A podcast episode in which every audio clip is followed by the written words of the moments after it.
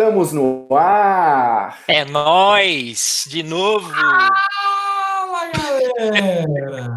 Olha, estava com saudade desse Fala, galera. Tintim terapêutico. Tintim. Tintim. Episódio número 4, pessoal. Episódio 4. Vai valer a pena esse. Esse vai valer a pena, apesar da gente não saber o que a gente vai falar, mas eu acho que vai ficar legal. Ah, a gente vai falar um monte de balela. Como a gente, A gente tem, a gente tem pauta. Inclusive, o cara que faz a pauta é bom. É bom A gente, é mas a gente vira a pauta do avesso quando a gente faz. Hoje a gente vai falar sobre paternidade high-tech. High-tech eu não sei por que não, mas Nossa. vai ser divertido. High-tech. High-tech. Essa paternidade tem nada de high-tech, não, mano. Nós estamos sofrendo nessa pandemia. Você sabe, você sabe que, uma curiosidade, mas quando eu estava nessa agitação de querer montar um produto digital, eu criei um Instagram chamado Paternidade Digital. Tá lá. E sabia. esse, esse foi a única coisa que minha mulher apoiou. Eu falei, não, massa, vai fazer. Aí eu desisti em três semanas de tocar essa parada. Eu falei, cara, eu não, sou uma referência essa porra, nem fodendo. Vou voltar pro coach. Foi a única coisa que a sua mulher te apoiou e você deu pra trás, Caramba, né? pra caramba. Nossa, que massa. Não, eu acho que é muito importante você falar, falar para mulheres, inclusive, como é que é. Aí eu falei, pô, agora o negócio vai, né? Agora tem apoio de casa. Cara, três semanas eu tava de saco cheio já. Falei, cara, desse toda vez, que, toda vez que eu sou desafiado, eu, eu tiro só pela culatra, né? Eu dá ruim aqui. Aí- né? Aí, galera, isso já diz o que vai ser esse episódio. Três Tem- papais aqui vivendo a pandemia. Como várias, milhares de pessoas estão vivendo, mas, porra, eu não sei não o que vai dar isso aqui. Bora lá, vai, Vinicião. Bora, bora lá, porque nós Bora estamos lá, precisando. Não é fácil não, cara. Cara, Não é fácil não. agora eu descobri que o nome dele é Vinícius. Pra mim era Vini, só Vini. Mas ele falou, meu, meu filho é Vini. Não, ninguém chama Vini, cara. Não existe isso. Tem gente que chama de. Tem gente que chama de. Não. Tem sim, cara. Ontem, ontem à noite eu vi assistir o Fresh Prince of Bel-Air. Manja dessa parada aí? Do Will Smith. Primeiro seriado que ele fez na vida, molecão. Super famoso o seriado. Tá? Bem antigo.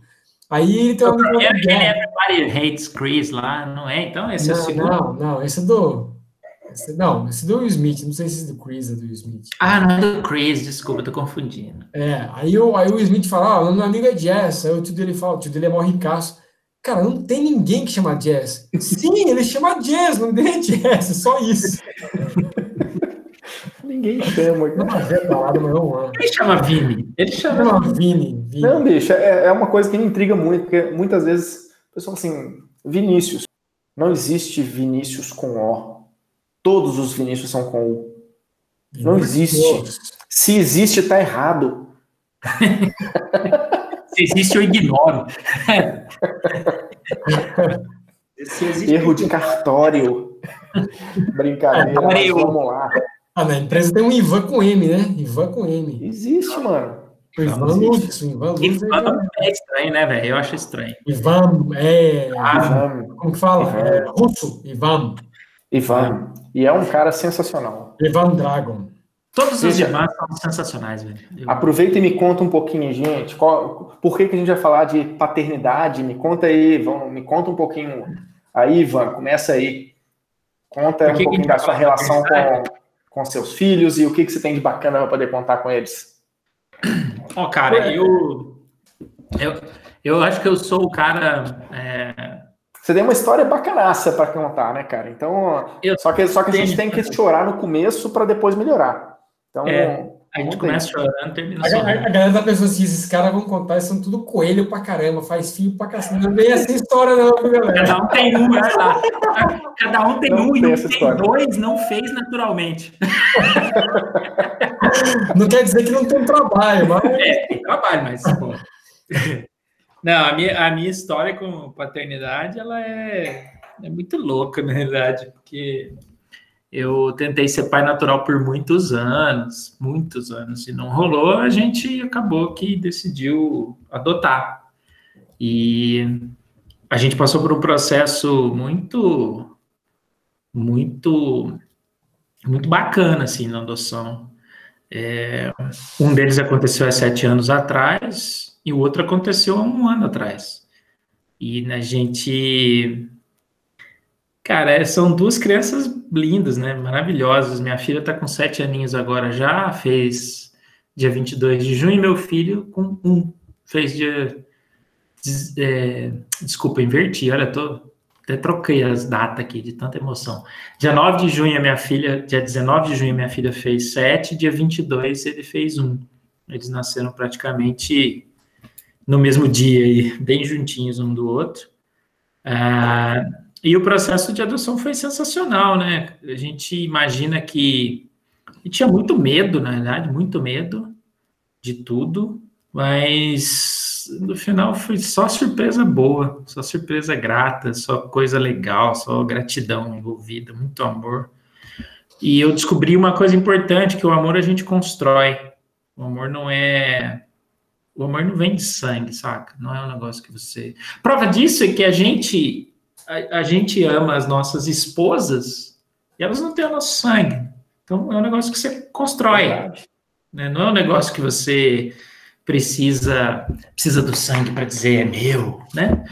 Sem menosprezar em absoluto é, a questão de das pessoas que conseguem, elas são a maioria, né? Conseguem ter filhos, como vocês dois, que são amigos muito queridos. Mas é.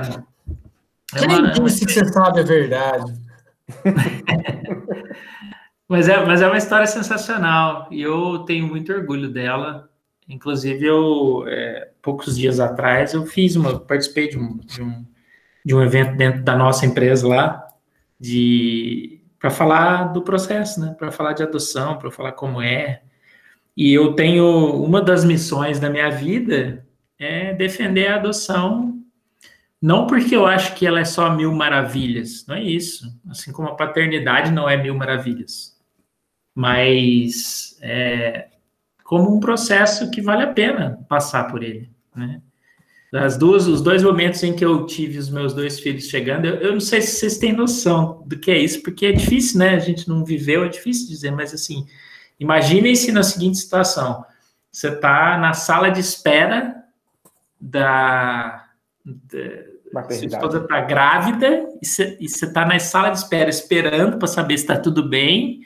Esse era o modelo antigo, né?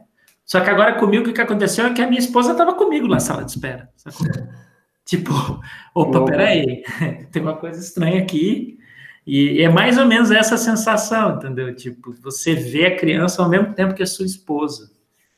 E é o momento, cara, não, não existe coisa mais legal no mundo, velho, porque você, a hora que você vê, assim, você olhou, você fala, caraca, velho, que legal, é meu filho, né?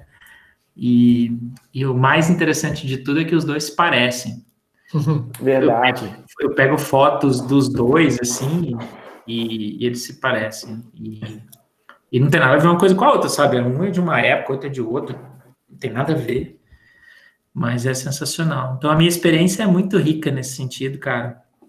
Eu me orgulho muito dessa, dessa experiência. Sabe uma coisa massa? Você, o Ivan, você começou falando é, tentei ser pai natural. Eu tô tentando até hoje, cara, ser pai natural, mas eu parece que eu sou mais do contrário. E uma outra coisa massa, né? Você falou o negócio do amor, né? O amor, ele, ele não tem a ver com sangue e tal. E, e já começo a falar um negócio da minha, da minha, da minha experiência, né? Eu me tornei pai, eu tinha um tinha aquele vislumbre de muita coisa que você lê, ouve e você herda, de família, de, de sociedade, que, pô, cara, sua filha vai no caso, minha filha, né? Nasceu sua filha, você vai olhar e falar, cara, é amor, seu, cara, na boa, assim, na, na lata. Aqui a gente fala na lata. Amor, você vai aprendendo a ter. Cara, você nunca viu um, você nunca viu aquele ser na sua vida, né? Quem tem aquilo na barriga é a mãe, a mãe tem uma relação diferente, né? Agora o pai, cara, você olha ali e você, pô, é uma conquista, logicamente que tem um carinho, né? Tem um apreço ali, tem um cuidado. Mas a sociedade, ela pinta muitas vezes a paternidade, a maternidade, com um negócio muito doido. E para mim foi um soco no queixo isso aí, né? Tipo, de um mundo de conto de fadas, e depois eu me deparei com a, com a história do Shrek, né? Tava bem naquele conto de fadas do Shrek, meio torto o negócio. Cri, né? Eu lembro até hoje, cara, as conversas que vinham assim, Não, é só os, até só os três primeiros meses cólica. Minha filha foi ter cólica até os nove meses, velho. Não sabe, não, pra mim passa, essa cólica é eterna, não existe. Então, eu tenho, assim, da, né, da mesma forma que você tem uma história muito doida, cara, a minha história com paternidade, ela ainda é muito doida. Porque ela foi, ela foi idealizada em cima de muita crença. Eu relutei com muitas crenças, mas muitas das crenças eu herdei. Né? Eu herdei bastante. E eu quebrei muita cara em relação a isso, principalmente nessa vertente de o que é aprender a ser pai no seu contexto. Uhum. E, e, e para mim, assim, uma coisa que eu relutei, isso eu relutei bastante, era em adquirir livros, comprar livros de histórias de outras pessoas sobre paternidade. Então, esses livros tem aí, né, famosos, não sei o que. Tem um lá que era Crianças Francesas Não Fazem Birra. Primeiro uhum. livro que a primeira pediatra que a gente teve mandou a gente ler isso aí. Aí eu peguei e falei, quer saber, eu vou procurar esses resumos tal aí. Aí vi um resumo, cara. A primeira página era deixe seu filho berrar até ele cansar, porque assim. Porra, mas que merda é essa, né, cara? Tipo, é isso mesmo? E, e aí se começa. Eu, eu, né, particularmente, comecei a entender que, cara, a paternidade ela é contextualizada. Né? Cada um tem um cenário, cada um tem um contexto somado a seus valores e experiências de vida. E, e, dessa forma você vai moldando o que é ser pai, né? Para você, para sua família e não para a sociedade. Então, o negócio, para mim, é talvez o maior curso de desenvolvimento pessoal que eu já fiz para caralho, mas esse aqui, bicho, esse é intenso. Esse aí é aquele que pega o seu pescoço de vez em quando e fala assim: se você não fizer nada, eu te enforco. é triste, cara. E tem um lance interessante, né, Mal? Acho que disso aí que você me falou me veio na hora, cara, o, o, os livros que a gente tem aqui também. Porque, assim, a primeira indicação pra gente foi a Encantadora de Bebês. Hum. Porra, aí tem, tem, tem uns lances malucos mesmo, cara. Porque, primeiro, de fato, né, a mãe é a mãe desde o dia menos 200. Ou seja, antes da criança nascer já começa isso. O pai é a partir do dia 1 que nem nasce. Então você não sente todo aquilo para trás. Então, quando minha esposa, durante a gravidez, fala, Vinícius, lê esse livro antes da criança nascer. Eu falei, mas, poxa, como é que. Por quê, né? Como é que você vai ler isso? O que, que isso representa para você? É muito difícil. Então, esse livro, Encantadora de Bebês, foi um que eu comecei a ler. Você não se conecta, você começa a perceber que, poxa, beleza, entendi, mas eu primeiro eu tenho que entender, vou ter que esperar meu filho nascer para identificar o perfil dele. Depois que eu identificar o perfil dele, eu vou ter que fazer tal coisa. Mas eu não sei se funciona enquanto ele não nascer. Então fica um pouco vago, né? E, e, se eu posso falar que é uma coisa que eu aprendi, cara, depois eu vou falar um pouquinho sobre a, umas histórias bacanas com, com, com meus dois. É que cada criança tem seu tempo, cara. Eu passei isso com a Letícia, que já tá com quatro anos, e agora eu tenho o Antônio, que, tem, que tá com sete meses. Cara, é impressionante como algumas coisas se repetem. Eu acho que a principal delas, que para mim é cada criança tem o seu tempo. Então, as crianças francesas não fazem birra, vamos fazer um design thinking, vamos lá fazer a pergunta para os pais franceses e perguntar se isso existe mesmo.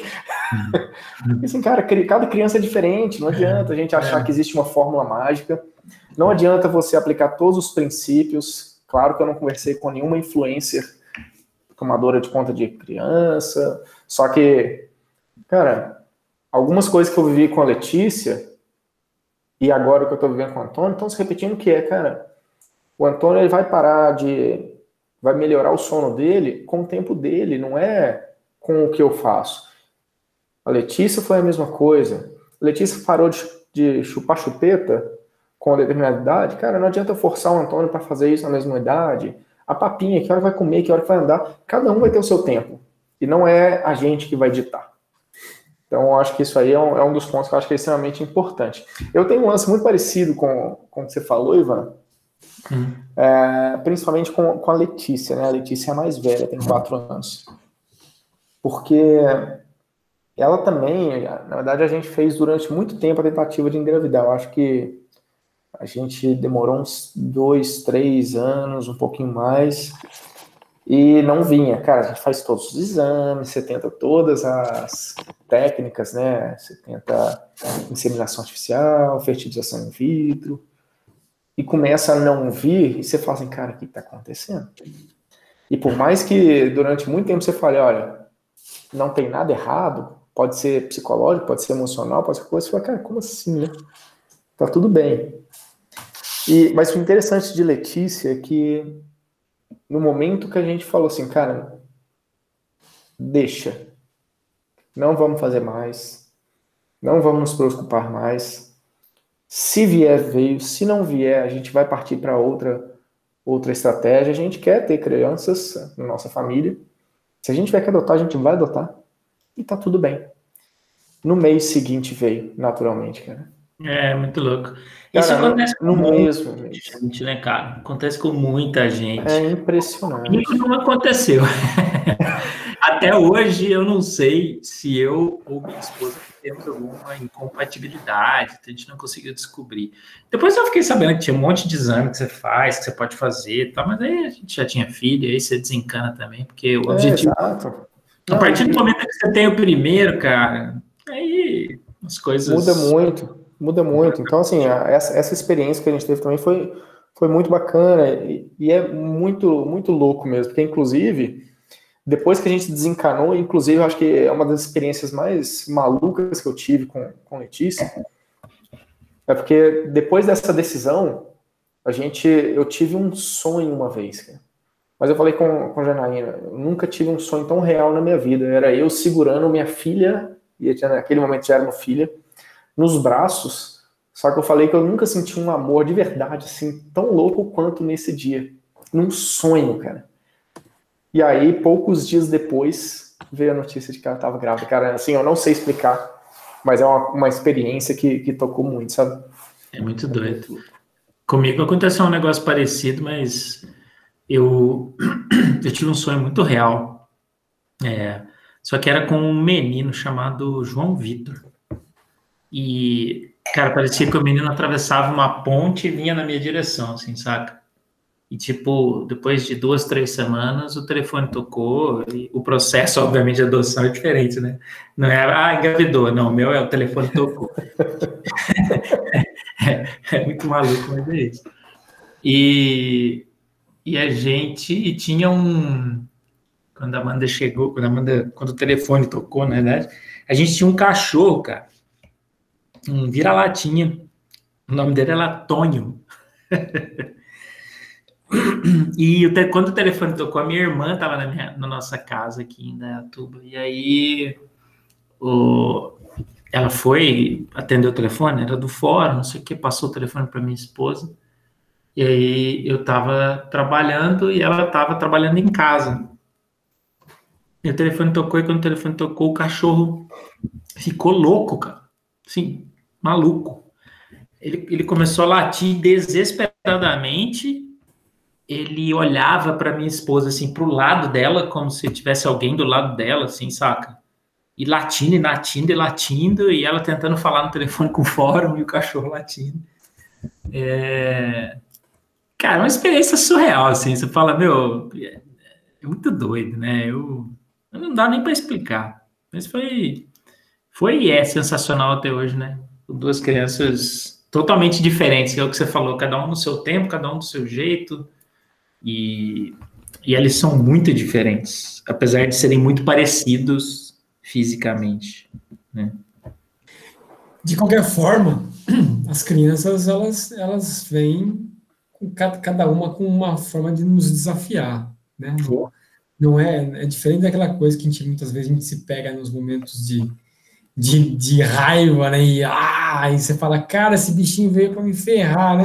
Na verdade, na verdade veio para desafiar.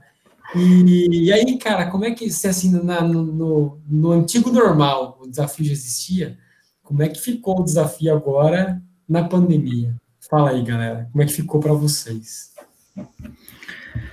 O filho até coçou a testa. O cara resolveu tirar férias durante a pandemia. Eu falei, cara, você não vai cara, você vai trabalhar mais, velho. Não, com certeza. Mas sabe o que, que é louco, cara? Porque assim, a pandemia, para mim, principalmente que agora eu tenho um Antônio que tem sete meses.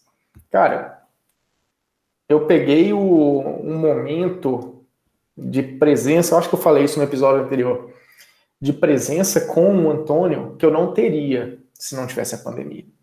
eu estou participando integralmente do desenvolvimento inicial dele, né, do zero, provavelmente até um ano, com certeza até um ano, eu vou ter participado de grande parte dele. Coisa que sem a pandemia eu não passaria de maneira alguma. Então, isso está sendo uma experiência muito, muito positiva. Ao mesmo tempo, claro, tem o desafio de, de intensidade, de como não ficar louco. Só que eu acho que o maior desafio é, é a noite, cara, porque a, a, noite, independente da pandemia, cara, a gente ia passar da mesma forma. Agora, no dia a dia, tem o desafio tanto do, da criança pequena, mas da, da mais velha também. Porque aí o Ivan vai poder concordar comigo como que é acompanhar a aula das crianças nesse, nesse momento de pandemia. Cara, é uma loucura. Eu acho que a gente está vendo muito, lendo muito sobre isso, mas, cara, o mundo acelerou 10 anos em 10 meses, né? Não é 10 ainda, mas nós vamos chegar.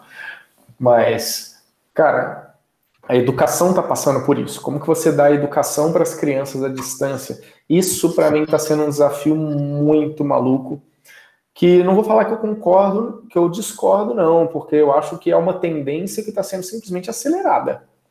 Então, acho que é positivo, a gente vai aprender muita coisa, as, as escolas vão aprender muito com esse processo de como dar uma educação, no nosso caso, é a educação infantil. Então, não é ainda disciplinas, é sobre a formação, desenvolvimento, raciocínio crítico da criança, mas como fazer isso à distância. Então, é, é desafiador. Então, isso exige muito da gente em casa para complementar as atividades. Então, isso está sendo um efeito fortíssimo da pandemia aqui em casa. Além de criar as atividades, né? Ah, vamos pular amarelinha, vamos ter que brincar de não pise na lava, foge do jacaré, então tem de tudo. Isso é muito massa, cara. Que, assim, eu, eu, tô com, eu tenho uma filha de dois anos, né? Vocês, vocês têm meninas mais velhas, né? Mas é interessante que, assim, no meu caso, é mais tranquilo porque não tem essa exigência de homeschooling nesse momento. A escola minha filha é divertida, ela tem que brincar. Ela acorda, a primeira palavra que ela fala, ela quer descer brincar, papai. A primeira coisa que ela fala é brincar. E assim, cara, ela curte um iPad já. Mas, cara, ela se encanta com uma amarelinha. Eu tive que reaprender a brincar com esse treco. Desenhei no chão para ela. Fiz uma casa na caixa de papelão. Cara, isso aí deixa ela vislumbrada. Então, assim, Está avançando, muito louco, né? A tecnologia, o, o, aprendizado. Mas acho que as crianças vão querer um resgate de umas coisas mais antigas que a gente viveu, tá ligado? É muito é, louco isso aí, cara. a gente tem que viver isso, isso dá para viver em casa, né? É, em casa. O tablet também, o celular tá aí, faz o que você quiser, hora que você quiser. A Mas é qualquer lugar, é qualquer lugar, né? É, é. Mas a gente tem que tomar muito cuidado com, essa, com a tecnologia, com as é crianças. É, é muito prematuro, na minha visão, tem pais que deixam as crianças usar o, o tablet praticamente o dia todo, assim, eu acho... É um desafio. É um, é um, é um desafio e é um desperdício, na verdade, de... de energia, de tempo, né, cara? Assim, é, é, a quantidade de coisa que uma criança poderia aprender com os pais, simplesmente brincando de amarelinha, ou brincando de. Esses dias estava eu e minha esposa, não sei se, não sei se isso é da época de vocês, que eu sou um pouquinho mais velho, né? Mas assim. um pouquinho não, hein? Vamos lá. Mas assim, tem, tinha uma brincadeira que era uma brincadeira que você fazia com barbante. Então você, você enrolava o barbante na mão assim, aí era sempre em pares, né? E a pessoa tinha que ir lá pegar o barbante, puxar do outro lado, fazer outro formato. Vocês lembram disso aí? Vocês, verdade, verdade. É, eu lembro, mas eu, nessa época eu descobri que eu não ia passar na autoescola, cara, porque eu não tinha coordenação, cara. Se você cara, me pedir para repetir isso, eu não vou conseguir, cara. Cara, ontem estava eu e minha esposa tentando fazer aquele negócio, e aí a gente foi mostrar para Amanda, ela ficou encantada com o bagulho, sabe? Ela falou assim, nossa, que legal isso, não sei o que. É, mas isso aqui é coisa de 20, 30 anos atrás, até mais do que isso, né? É um negócio maluco. E eu, eu vejo quando ela. É igual você falou, Marlon, tipo assim, pô, brincar de amarelinha é muito legal. As crianças adoram fazer isso. E o simples fato de ter mostrado uma brincadeira diferente da nossa época de criança fez ela parar. Ela estava assistindo um negócio na televisão, ela parou automaticamente e começou a prestar atenção. Isso é uma conexão também, né, Ivan? É. Porque é na hora que, que também a gente consegue agregar para o conhecimento delas aquilo que a gente viveu. É, é. Né? Elas se interessam por essas coisas, né?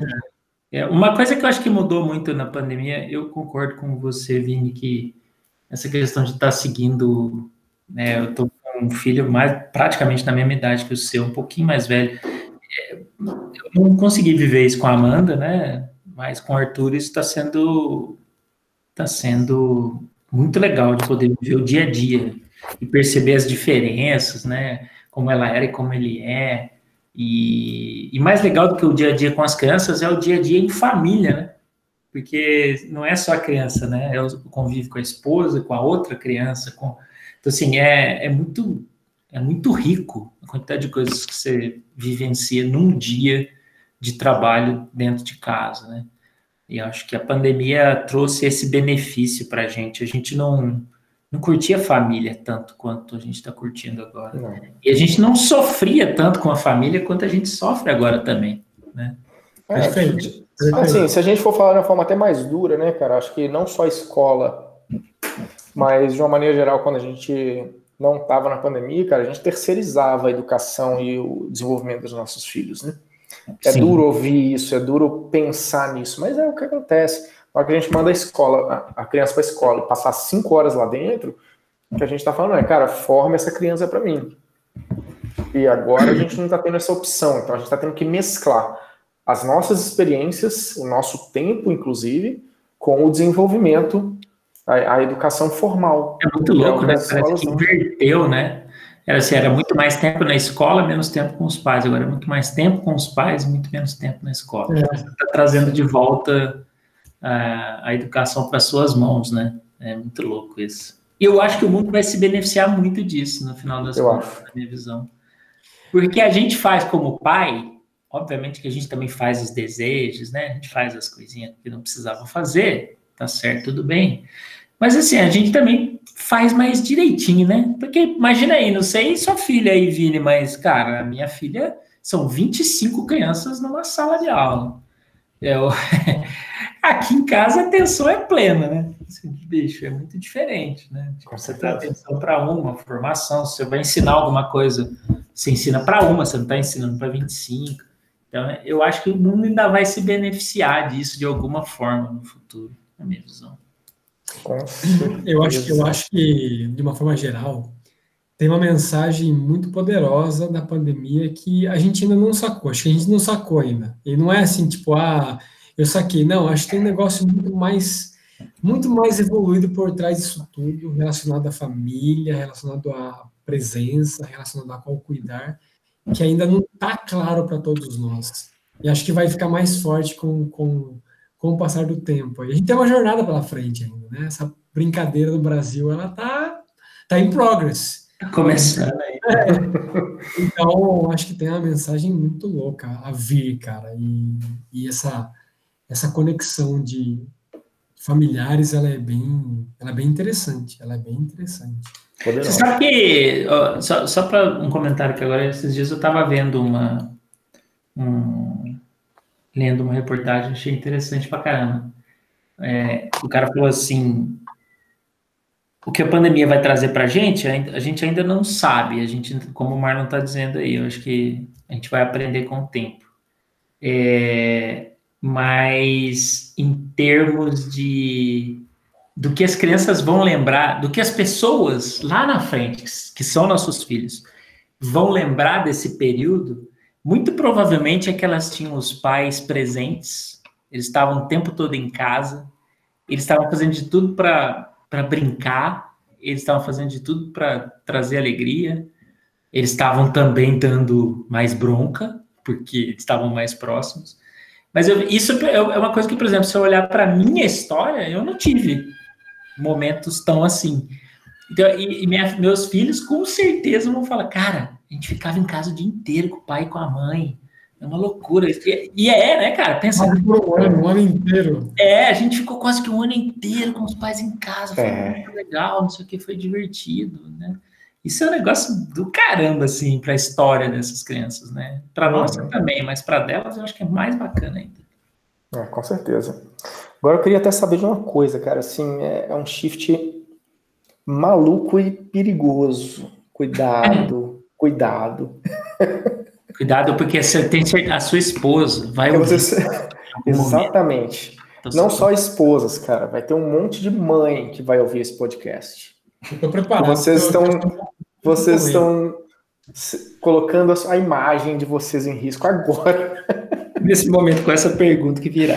Com essa é, pergunta, mas é um negócio que é delicado, mas é muito, muito forte também, cara. Bem bacana. Que é o seguinte. Cara, a gente. Darth Vader, total. Põe, o... Põe essa máscara aí para responder essa pergunta. Não, mas é um negócio meio louco, porque, tipo assim, ó, a gente sabe da importância da mãe, a gente reconhece, a gente admira, e, e é muito a ligação da, da criança com a mãe é, é de barriga, né? Então, nasce muito cedo. Agora, como que é a relação do pai, cara? A importância desse pai no, no desenvolvimento da mãe, ó, desenvolvimento da criança. Opa. E por que isso, né, cara? Qual que é a diferença? Qual que é a, como que envolve o que, qual que é a responsabilidade do pai, até onde que vai a responsabilidade da mãe, o que, que é conjunto?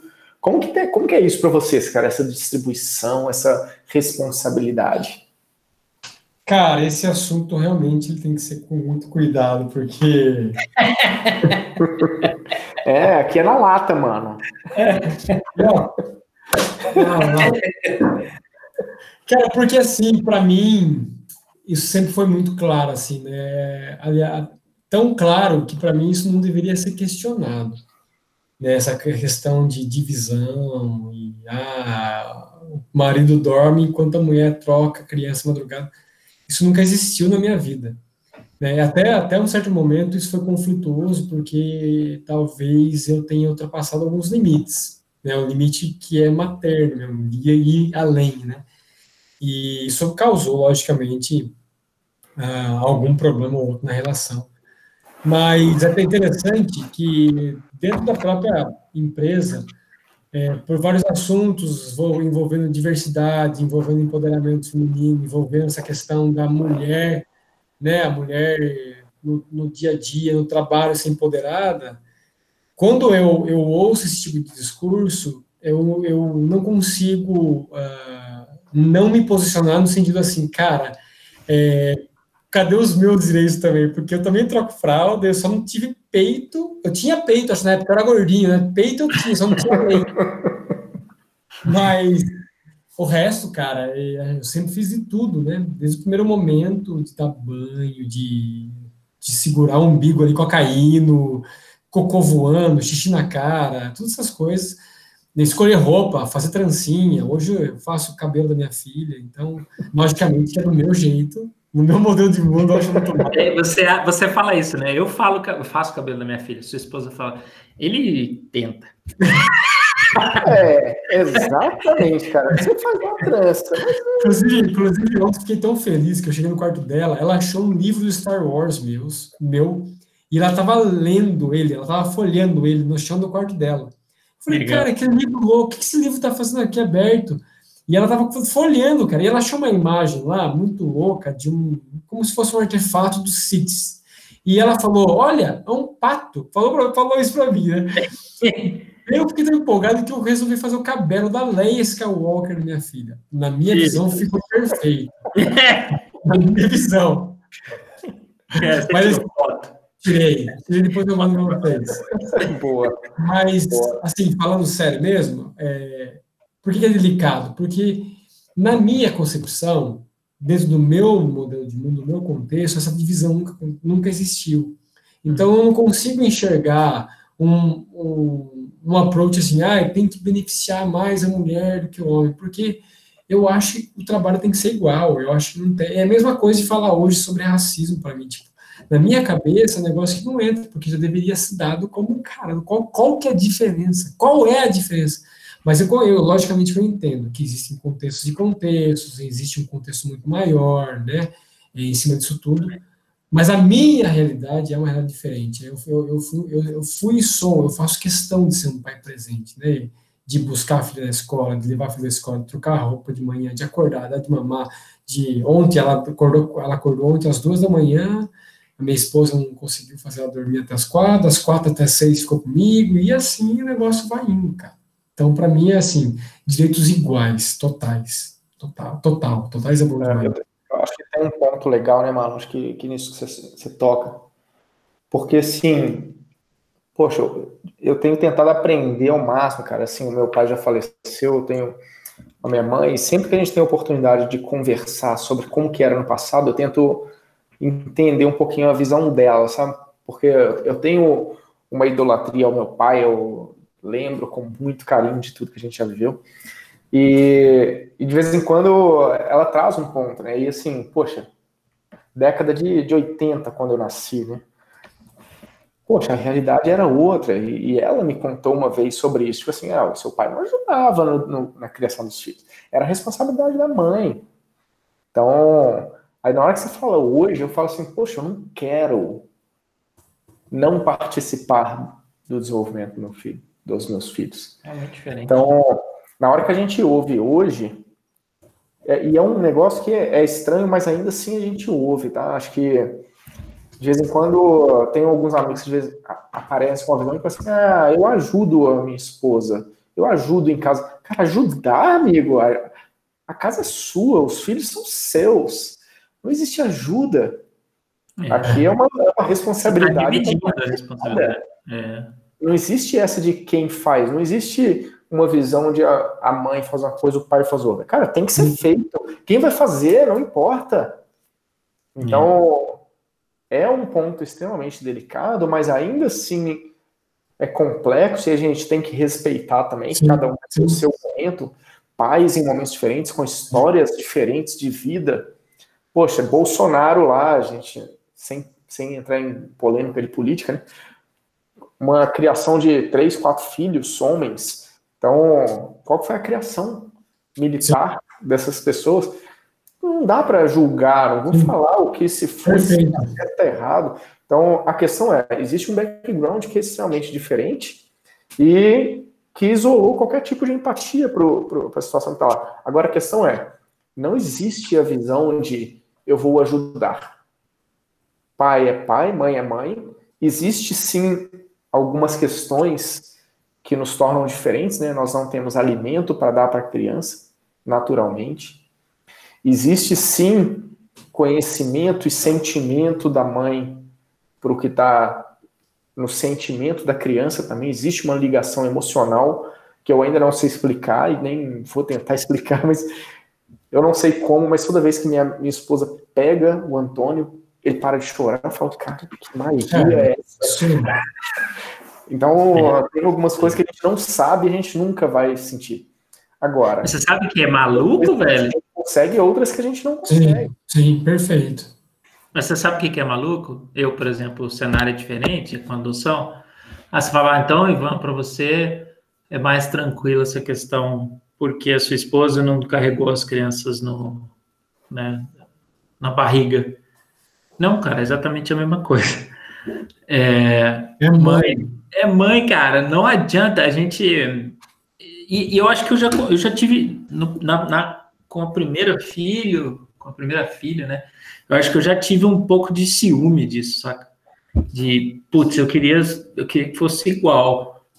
É, mas eu saquei nesse tempo todo que não vai ser igual. E que bom que não é igual. Porque a criança vai procurar vínculos, vínculos maternos e vínculos paternos são, são diferentes. Né? O que a criança busca no pai, na minha visão, é um pouco do da segurança, da segurança do daquela pessoa que na hora que o bicho pega, é, ele fala: não, você não vai fazer isso, não, você vai fazer isso aqui, tá? É, e ela precisa na mãe daquela da outra segurança, que é a segurança do afeto, a segurança do vem cá no meu colo, vamos resolver esse assunto. E isso é assim, é incomparável. Se você pegar, por exemplo, vai lá perguntar para minha esposa se é, é, se ela consegue pegar as birras da minha filha e resolver rapidinho. Cara, é um transtorno. Às vezes eu estou em reunião lá em cima, elas estão aqui embaixo tentando fazer tarefa. começa uma discussão que não termina nunca, assim, ela é infindável, sacou? Aí eu, aí eu dou um berro lá de cima falo, para com isso que eu tô em reunião, vocês não estão entendendo. Puf, acabou, sacou? Então, tipo assim, é, é, é muito diferente, cara. Minha esposa nunca faria isso desse jeito, né? E eu faço e funciona. Mesmo que ela fizesse, não ia funcionar, porque ela tá berrando com ela por algum negócio aqui que ela precisa fazer, ela não quer, minha filha não quer fazer de jeito nenhum, e minha filha não faz, velho. E a hora que eu falo, ela vai e faz. Né? Ao mesmo tempo, minha esposa tá lá fazendo um carinho, né? Conchego, aquela coisa, falar, ah, deixa eu entrar também, isso aqui. Não, papai, não, papai. Aqui não, nem a pau, né? Então, bicho, são duas situações diferentes mas que bom que não é igual. Eu acho que as crianças é. ganham. Né? As crianças... E, e você sabe que é interessante, porque tem uma questão mesmo. Tem uma questão que é, pertence à natureza do ser humano, não tem como negar.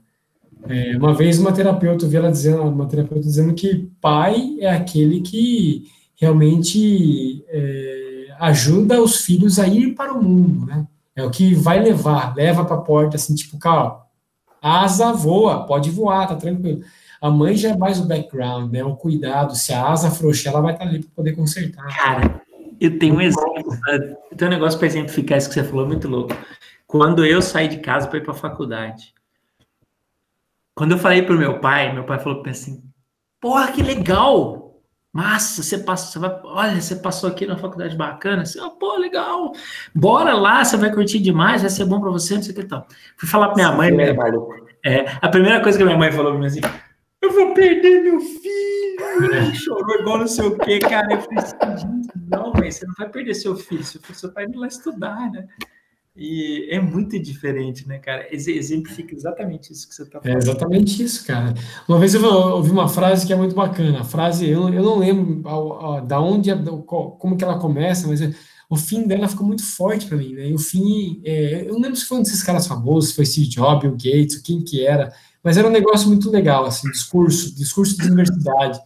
E no final o cara fala assim: é, agradeço a minha mãe por me ensinar, agradeço ao meu pai por me ensinar a sonhar e agradeço a minha mãe por me ensinar a rezar pelos meus sonhos. Então, assim, muito forte a característica de pai e mãe, né? O hum. pai ensinou o cara a sonhar, a mãe ensinou ele a rezar pelos sonhos acontecerem. Então, tem uma pureza, né, dos dois lados. O pai, aventura, vai lá, desafia. A mãe, aquela coisa acolhedora, reza, filho, vai, tem a fé, né, a espiritualidade. Muito do feminino, o pessoal fala do sagrado feminino, sagrado masculino, né, um negócio muito louco. Muito massa. É.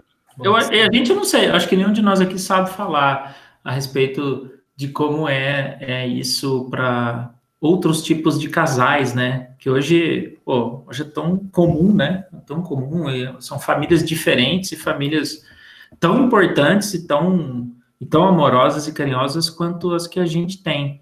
É, não dá nem para gente, não dá nem para gente dizer como é aqui, nós aqui falando sobre isso, porque a gente não vive isso, né? É muito difícil falar. Mas eu imagino que seja algo parecido também. Né? Acho que cada um assume um papel, né? Assim, é. E isso até vem um outro ponto muito, muito bacana, né, cara? Porque assim, no momento que a gente fala que o pai vai deixar um legado, a mãe vai deixar outro legado. Alguns deles a gente fica orgulhoso, outros deles nem tanto, né? Dá pra ver, não sei, né, Marlon? Tipo assim, você já tá inserindo Star Wars a milhão, né? Então já está criando. Eu não entendi se isso é bom ou ruim, mas eu gosto, eu gosto. Não sabendo se é por escolha ou não, né? É. Mas eu acho legal, né, cara? Aí eu até queria ouvir um pouquinho de, de vocês, assim, vocês já estão percebendo algum legado que vocês estão deixando nas crianças, cara, positivo ou negativo? Me vem logo uma, na, na cabeça, Ivan, uma história, talvez você se lembre. É, um amigo contou pra gente que o filho dele, por acaso, estava mora num prédio, estava subindo numa janela, casa, né? Tudo bem que tem cerquinho e tudo. Só que ele queria evitar aquele comportamento na criança. Aí na hora já me vem a constelação familiar na cabeça. Ele virou e falou assim: Filho, não sobe aí. Ele falou: Mas por que, papai? Ele ficou sem resposta, né? Ele falou, porque senão um corvo vai vir comer o seu olho. O menino desceu, ou seja, criou um trauma, né? Seis anos de, de terapia para criança. Só, poxa, acabei com a cabeça da criança, né? Vocês, têm alguma história, cara? Alguma coisa para contar? Tenho, eu tenho bastante, cara. Já tenho percebido bastante coisa. Até estava refletindo essa madrugada, né? Que, ó, que eu fiquei, eu, eu entrei no quarto da Bela às quatro da manhã e eu estava com o objetivo de, de assim, sem, antes de eu acordar às quatro, né? Ir lá para ficar com ela no quarto, eu já estava pronto para acordar às seis. Eu ia fazer minha academia aqui em casa. Hoje era um dia que eu tinha coaching. Eu gosto de me preparar mentalmente e fisicamente para parada. Só que aí, logicamente, que a vida ela te dá né, os desafios, e aí, vamos ver quanto você aguenta parar. Dá né? E aí, quatro da manhã, acordadão lá, a bichinha desafiando, porque ela perdeu o sono, e ela queria brincar, e ela queria desenho, e esse tá ali, filha, tá noite, ainda escuro e tudo mais. E desafiado, desafiado, desafiado. Seis da manhã, exatamente seis da manhã, ela fechou o e dormiu. E aí eu que que falei, né? Eu olhei pro colchão, meu bom e velho colchão de solteiro do lado, do lado da cama dela, falei, cara, eu vou empacotar aqui mesmo. Aí eu falei, cara, se eu empacotar aqui mesmo, eu vou assumir uma postura de vítima, porque a hora que eu acordar, eu vou acordar lá por oito e meia. A reunião é às nove. Eu vou ter meia hora para tomar um banho correndo, tomar um café e vou estar tá cabreiro e eu vou ter que procurar um vilão. Se eu virei vítima, eu tenho que acusar alguém. Né? Vai ser minha filha e minha esposa, né? vai sobrar para a esposa também. Eu falei, eu vou fazer diferente. Já que eu tô acordado, eu vou encarar isso como um presente. E eu vou levantar, agora seis da manhã. Aí eu levantei, meditei seis da manhã, comecei a fazer academia, arrumei a cozinha inteira de casa, fiz um bom café, tava frio e chovendo pra caramba, puta, um dia gostoso, né, de, de friozinho. E, e, cara, o dia foi espetacular. Então, assim, o que, que, que eu consigo ver, Vinão, assim, de, de cara, cara? A minha filha, ela insere o, o desafio como ele é. E ela cada vez me dá mais clareza do poder de escolha que eu tenho, de me tornar uma vítima ou me tornar um, co-criador do resultado dele. Então, isso para mim é o maior, assim, um baita de um presente, e eu acho que é um legado também. É um legado porque, querendo ou não, essa é a história que eu tento contar para as pessoas quando eu estou numa postura de coach. Então, eu fico feliz de ver que ela me treina nisso também. E, e no outra perspectiva negativa, cara, acho que tem a impaciência, né? A impaciência é uma coisa forte em mim dentro de casa, né? Pô, tem um termômetro ali que ele estoura rapidinho com algumas coisas aqui. Até a minha esposa criou, né? O estado Hulk, né? Esse estado emocional. Ela fala que me vê ficando verde, começa a rasgar a roupa aqui. Tipo, Hulk smash! É. Inclusive, tava brincando disso aí com a Bela hoje. Entendeu? Ela, ela adotou um Hulk meu para ela, ela tava ali.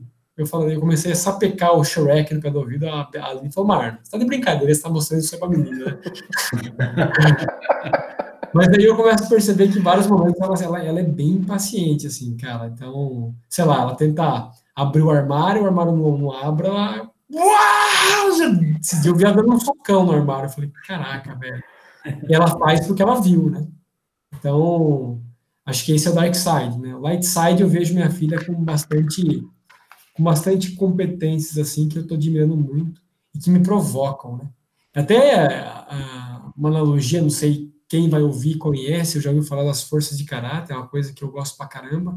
E a gente tem 24 forças, e uma das forças que a gente tem é o perdão, né? perdão faz parte das nossas forças, todo mundo tem. Alguns estão tá mais acima, outros no meio, outros mais embaixo. A minha é embaixo é a força que eu menos utilizo, né? E, cara, uma coisa que me chamou atenção também em relação à Bela foi que, pô, esses dias ela não dormiu direito, eu tava, eu tava bem cansadão e perdi a paciência com ela, com minha esposa, madrugada, né? Aí comecei a entrar naquele ponto que, pô, não começa com, com questão, com negócio pragmático, querer fazer um negócio ajustado às cada manhã, né? É prático o negócio aqui agora, objetivo. E perdi a paciência, né? Pô, não sei o quê. E outro dia de manhã, cara, eu fui no quarto da Bela, ela recebe eu com um abraço e beijo como se nada tivesse acontecido. E eu, como adulto, né, eu já acordo com o berço virado, já se já acorda com tipo, ah, você fez isso para mim ontem, não sei o quê. E, cara, uma criança, isso é tão leve, então ela, ela exerce a força do perdão com naturalidade. Eu acho que todos nós exercemos, exercemos todas as 24 forças, quando criança, com muita naturalidade. Ou seja, para uma criança, as forças, as 24 forças, todas elas são assinatura. Quando a gente se torna adulto, a gente tem três, quatro, cinco que continuam com assinatura, o resto acaba sendo aquelas mais, é, menos utilizadas. Então, acho que o que tem de bacana nisso também é o que ela vem me ensinando em relação ao perdão, em relação ao humor. O humor eu falei para vocês, mas não vale a pena contar aqui o humor que eu usei com a minha filha, mas você já sabe o que, que rolou. mas eu vejo isso, galera, assim, muito forte para mim, de, de legado. Né? O legado do, do humor, do perdão e aprendendo a não, não deixar essa impaciência um negócio forte para ela. Porque é meu, não é dela. É. Muito louco. Aconteceu isso comigo de anteontem para ontem. De, de eu também perder a paciência de noite e, e no outro dia ir lá com aquela cara de sem graça porque eu fiz merda, né? Saca assim? Aí a criança olha pra sua cara assim. Oi, papai! É, Saca, tipo, é, que legal. Mas, assim, eu, eu acho que tem uma coisa que. Eu acho que a coisa que que a gente sempre tem menos orgulho, aquelas coisas que você faz, eu acho que é o exemplo que você deu, né? Aquelas coisas que você faz e que você vê a criança fazendo e você fala, meu, que merda, ela prestou atenção no que eu fiz, ela tá fazendo exatamente igual. É, então, eu teria vários exemplos para dar, eu nem quero dá-los, eu queria focar na parte boa da história, que é a história do, do amor. É, é engraçado, né? Um dia. É, eu não, cara, eu não me lembro da situação. Eu me lembro do que ela falou, só isso. Ela estava lá no alto, lá no segundo andar, fazendo não sei o que lá. E aí ela berrou o negócio lá de cima, conversando com a minha esposa.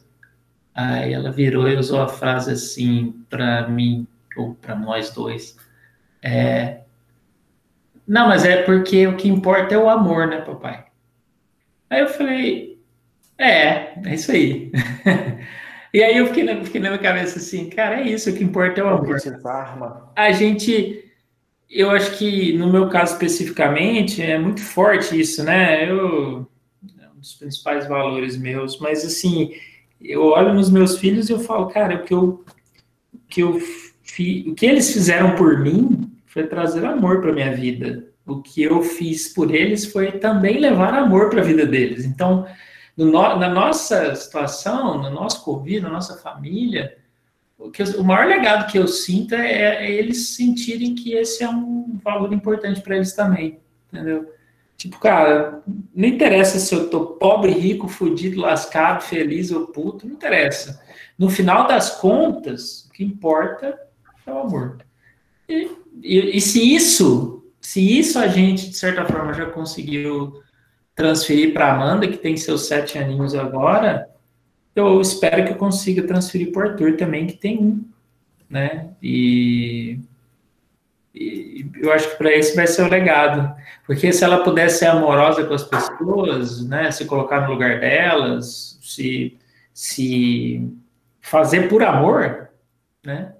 Cara, eu, o seu cara mais feliz no mundo, não preciso mais nada preciso de mais nada, cara. Não preciso de dinheiro, não preciso de. Não preciso de nada, velho. Só, só olhar para uma situação, duas, três, quatro situações em que minha filha foi amorosa com alguém, cara, tá resolvido para mim, saca? Minha vida é para isso aí.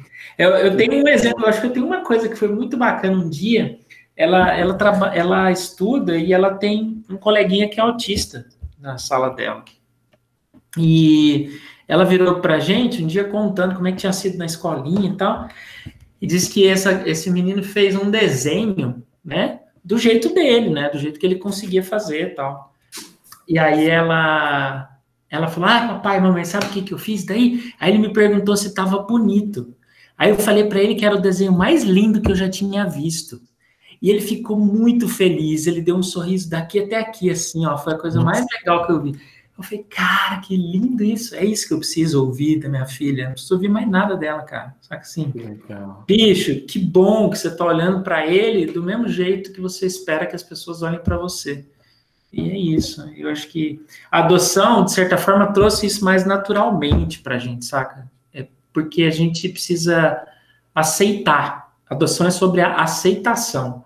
Aceita aceitação daquilo que de verdade é. E pronto, acabou. Não interessa se de onde veio, o que é, como foi, não, não importa. É sobre aceitação. E eu acho que, de certa forma, eu acho que a minha filha é, já aprendeu isso. Eu espero que o meu filho também aprenda com o passar dos anos. É isso. Muito massa, cara. Legal demais. Legal demais. Eu fico até com, com dificuldade de contar a minha história depois de ouvir essa, cara. Ai, meu Deus do céu, desculpa. Mas é, mas é legal, cara. Porque eu tava com uma história na minha cabeça, cara. Só que você me lembrou de, de um ponto tão, tão bacana, cara, como é que, que os filhos às vezes vão realmente pegando um pouquinho da forma como você é com eles. Um pouquinho não, cara. Tudo, pega tudo, velho. Pega tudo, porque eles são muito reflexo de quem é ruim, é com ruim. eles. Exato. Então, assim, cara, de história ruim, é muito, muito ainda sobre essa questão da impaciência, né?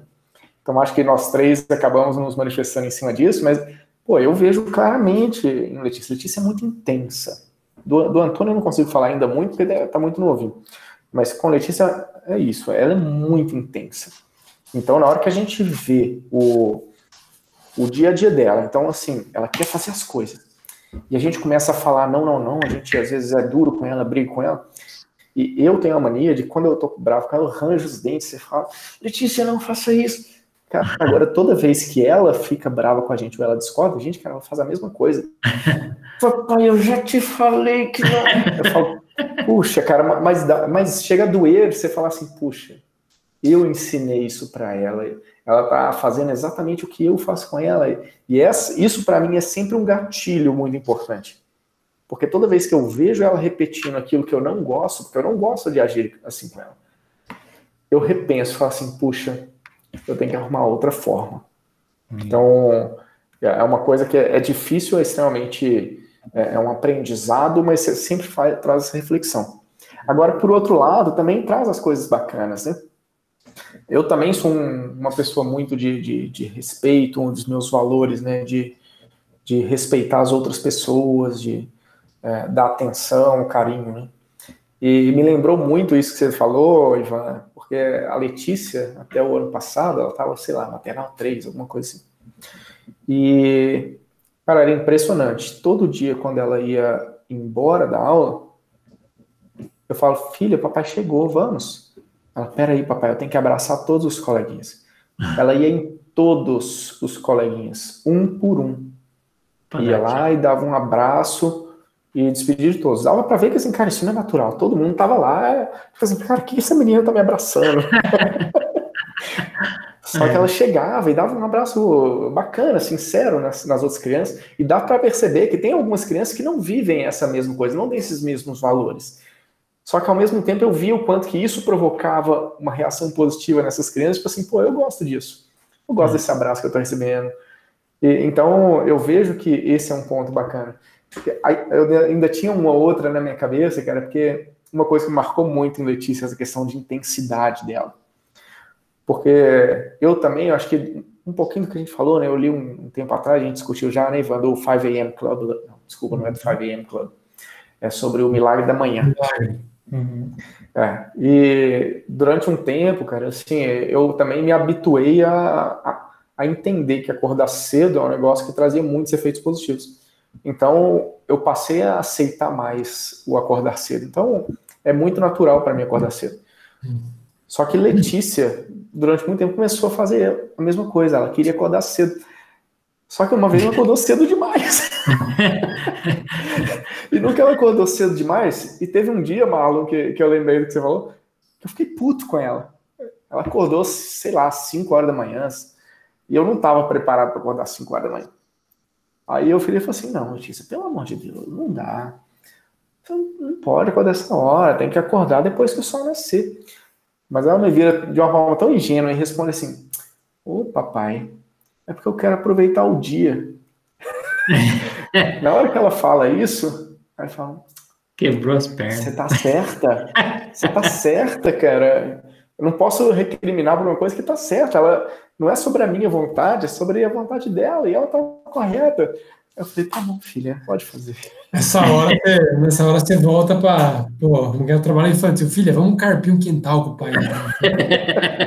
Carpe diem, gente. Carpe diem. um carpio. O cara falou carpio quintal, o outro já levou pro carpe diem. Carpe diem, total. um carpio, o outro carpio. Ah, sabe que você, você falou desse lance do milagre da manhã? Isso aí, isso aí mudou minha vida, cara. Assim, porque eu era eu tinha uma revolta mesmo com os horários da minha filha, né? Porque ela, a gente não tinha horário, né? O horário começou a aparecer recentemente, ela tem o horário dela agora certinho e tal, mas demorou. E, e consegui fazer esse movimento de ter o meu horário antes que antes que todo mundo acordasse, cara, isso faz a diferença, muda meu dia, torna eu realmente o protagonista do meu dia, porque para mim, isso é uma coisa que me irrita, é acordar com, com, o trem andando, cara. E o trem andando, a filha está acordada, a mamá tendo que ser feito, e, pô, troca fralda, põe uniforme, não, não dá. É. Então, cara, cinco, cinco e meia, seis que seja, cara, uma hora, uma hora e meia antes de todo mundo acordar, você tem um tempo de, de dar aquele, vou falar mijado, não, aquele xixizão sossegado no banheiro, e nem isso acontece quando o negócio tá rolando, né? Isso aí. É o milagre da manhã realmente é poderoso, cara. Ontem foi exemplo disso. E eu acho que assim, ó, por muito tempo eu fui desafiado, porque eu, quando eu estabelecia que eu ia acordar às 5 da manhã, a Bela acordava às 5 da manhã. E não é a minha filha, ela tem dois anos agora, não é igual a sua que ela falava, ah, papai, aproveitar. Não, era. Ah! É, o Guaracole. Berrando, né? Aí, aí, eu falava, eu falava, eu, cara, chegando um dia que eu falei, cara, Deus, tá de brincadeira comigo, não, sério mesmo, cara. Porra, de noite eu não tenho, não tenho horário. De dia também não? Que caceta é essa? Qual que é a conversão, né? E eu comecei a sacar, cara, esse negócio de que, assim, é... ela tava me... Assim, o desafio era o quanto você aguenta a parada. Que foi o que aconteceu ontem, né? Você quer acordar às 5 da manhã, mas você quer acordar nos seus moldes. Bonitinho, dormiu às 9, acorda às 5. Agora, quero ver você acordar às 5 da manhã quando você é acordado às 4 da manhã. Quando você tem que fazer a sua filha dormir de novo às 4 da manhã. Uhum. E, aí, e aí o negócio fica diferente, porque você se torna de verdade o arquiteto da sua jornada. Para mim é isso, cara. Aí a brincadeira fica, fica profissional. É, fica mais legal. O Milagre da Manhã é um livro poderoso. Para quem não leu, a gente indica de olho fechado. Pode ler que é legal. Não é só ler, não. Acho que tem que seguir o que está lá um pouco para você é, sentir. Ele é, é prático, é. né? Ele é prático. É muito prático, é muito prático. Tem que entender os benefícios. Né? falar em livro, eu Fiquei um ano fazendo isso até meu, meu filho chegar, né? Porque aí quando ele chegou, como a gente acaba que dorme tarde pra caramba, porque tem outras, milhões de coisas para rolar, acabou que eu parei agora nesse momento. Já deve, tem um ano aí quase que eu parei. Mas eu fiquei um ano e meio fazendo, foi a coisa mais sensacional que eu fiz, viu, cara? Hoje eu acordo 5 e meia porque ele acorda. não é porque eu quero acordar 5 e meia, eu vou ficar até às 7 à toa, não é? À toa não, fazendo o que eu quero fazer. É, infelizmente não dá. Mas acho que vai. É o momento. É, é o momento, exatamente. Correto. É isso, não é? Ah, você falou de livro, eu falei no começo que eu não curtia livro de paternidade, mas tem alguns livros bons sobre mentalidade, que eu acho massa e que eu acho que os pais deveriam ler. Um deles é esse aqui, ó. Chama O Cérebro da Criança. Isso aqui praticamente é neurociência aplicada, PNL, ensinando pais como é que funciona a cabeça das crianças. E ele é fenomenal, cara, porque ele te ensina, ele dá, ele dá para você o caminho das pedras e assim, cara, sua filha está fazendo birra. Em vez de você falar assim, ah, o que fulano fez foi que ele sentou a mão na criança, ou que ele saiu correndo, não, não com criança... Tem... Não, ele explica, cara, por que, que a criança está fazendo birra?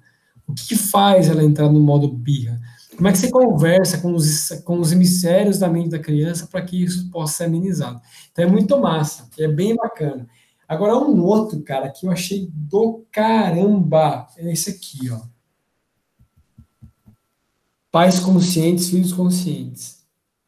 Deve esse, ser legal. Esse aqui é de um cara chamado Gary Douglas. Esse cara, ele tem uma linha de trabalho que chama é, Access Consciousness.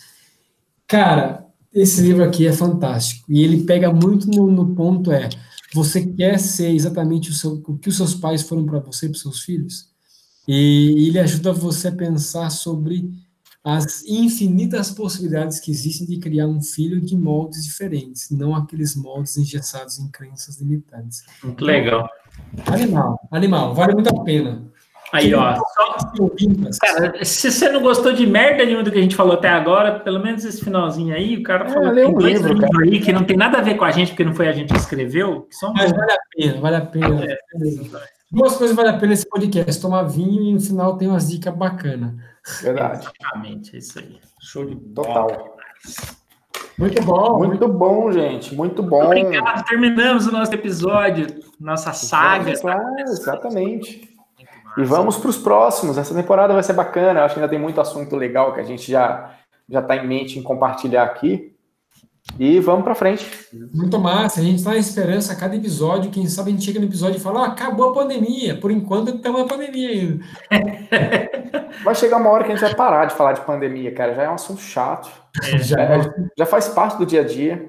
gente Ivan, tem que falar de como viver. o Ivan nem está colorindo mais o mapa de pandemia atrás dele ali. Não tô- eu vou virar do avesso o mapa. Vou virar ele de cabeça para baixo. Stranger Things. Isso aí. É, exatamente. Show de Valeu, bola. Valeu, abraço demais. Beleza, turma. Um grande abraço.